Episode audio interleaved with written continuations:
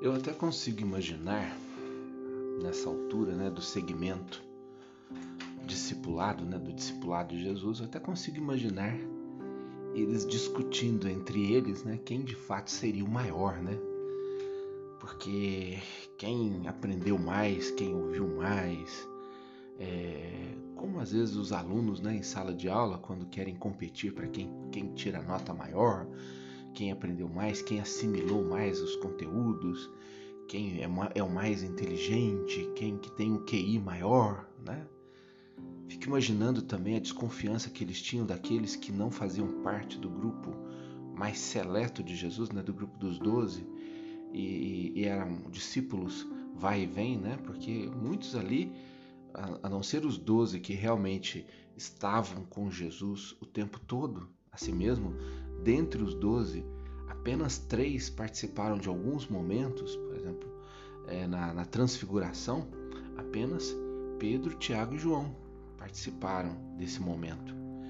Então, talvez eles ficassem é, desconfiados daqueles que não estavam o tempo todo, estavam apenas em alguns momentos da pregação e, ao mesmo tempo, tinham essa habilidade de pregar, de levar o nome de Jesus, de falar de Jesus para as pessoas, de levar Deus ao coração daqueles que estavam sofridos, desamparados.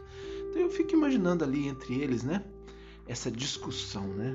Será que essas pessoas também têm a, a, a identidade necessária para poder pregar? Às vezes nos grupos pastorais da igreja são assim, né? A gente faz uma camiseta, né? E a gente se identifica. E muitas pessoas, infelizmente, né?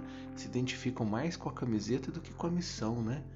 E aí é, quando a pessoa não tem a camiseta, quando a pessoa não tem aquele símbolo, quando a pessoa não tem aquele sinal, ah, não, mas você não faz parte do nosso grupo e, e você não aprendeu o que nós aprendemos, você não. Enfim, a gente tem um certo, um certo preconceito também, até mesmo dentro das nossas comunidades eclesiais. Infelizmente, né? se você não tiver o crachá, você não entra, se você não tiver. É, enfim, é, tem muitas coisas que acabam sendo excludentes dentro da igreja, ao invés de serem né, includentes, né? ou seja, ao invés de incluírem, excluem. Infelizmente, naquele tempo não era diferente, né? os discípulos também estavam ali discutindo e vendo pessoas de fora com certa desconfiança, aqueles que não tinham a identidade do discipulado, do, do apostolado, enfim. E aí, surpreendentemente, vem o centro do evangelho, né? Jesus chama uma criança né? e coloca junto de si. E vai dizer, olhando para os apóstolos, né? quem receber essa criança em meu nome estará recebendo a mim, e quem me receber estará recebendo aquele que me enviou. Pois aquele que dentre vós for o menor, esse é o maior. Em três linhas, em um versículo, né, Jesus resume qual deve ser a postura daquele que realmente quer se tornar discípulo, daquele que quer buscar a sua identidade com o Mestre, daquele que quer que o seu coração seja semelhante ao coração de Deus. Jesus vai resumir numa palavra: aquele que quiser ser o maior, seja o menor, e dá o exemplo da criança. Por que a criança? Porque Jesus pegou uma criança e colocou junto de si. Pra, porque a criança, todos nós sabemos, né? É, ela é uma página em branco. A criança, a gente que tem filhos sabe, né? Quando nasce um bebê, você não diz pro bebê assim, agora é hora de você comer, vai lá, senta à mesa e come. Ó, tem que ir ao banheiro, viu? Ou, ó, você precisa trocar de roupa. Você não fala isso para um bebê. Porque você sabe que ele não sabe. Você vai ter que trocar de roupa, você vai ter que dar papinha, vai ter que dar mamar, vai ter que limpar o bumbum, você vai ter que dar banho. Aí essa criança ela vai crescendo, é um processo lento, um processo difícil de aprendizado, né? A criança, ela vai quando ela aprende a comer, por exemplo, é um desastre na casa, né? Ela suja tudo. Ela suja o sofá, suja as paredes, né? Porque ela não consegue encontrar, né? O ponto certo da boca na colher e a colher na boca, Né? A criança, até o momento em que ela aprende, é, que ela é desfraldada, né? até aquele momento em que ela aprende a ir ao banheiro, é um sacrifício. A criança faz cocô pela casa, faz xixi, enfim, é, até você ensinar o seu filho né, que ele tem que tomar banho, que ele tem que escovar o dente, passam-se anos e anos e anos, e pai tem que ficar ensinando o tempo todo. Né, porque a criança ela tem que aprender, e se ela não aprender, ela morre. Se ela não aprender a comer, se ela não aprender a se trocar, se ela não aprender a se vestir. Né? Então a criança é uma, é uma folha em branco, ela tem que aprender tudo. Então nós devemos nos colocar da mesma forma diante de Jesus. Infeliz é aquele né, que diante de Jesus diz assim: não, porque eu já sei algumas coisas, viu? Não, porque eu já sou capaz de fazer isso, já sou capaz de fazer aquilo. Você não é capaz de nada. Jesus tem muitas lições para te ensinar, mas só aprende aquele que é simples, como uma criança. Só aprende aquele que se coloca de forma humilde diante de Deus. Só aprende quem se faz ignorante diante dele ignorante no sentido de não saber nada, que diz para Deus assim: Olha, Senhor, eu sou uma página em branco, escreva a minha história de acordo com a tua vontade. Né?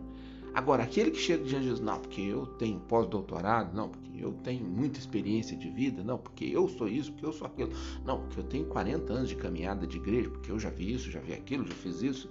Mentira! Cada novo dia é um novo aprendizado. E se você se coloca assim diante de Jesus, você vai crescer. Por isso que Jesus vai dizer: dentre vós, quem for o menor, esse será o maior.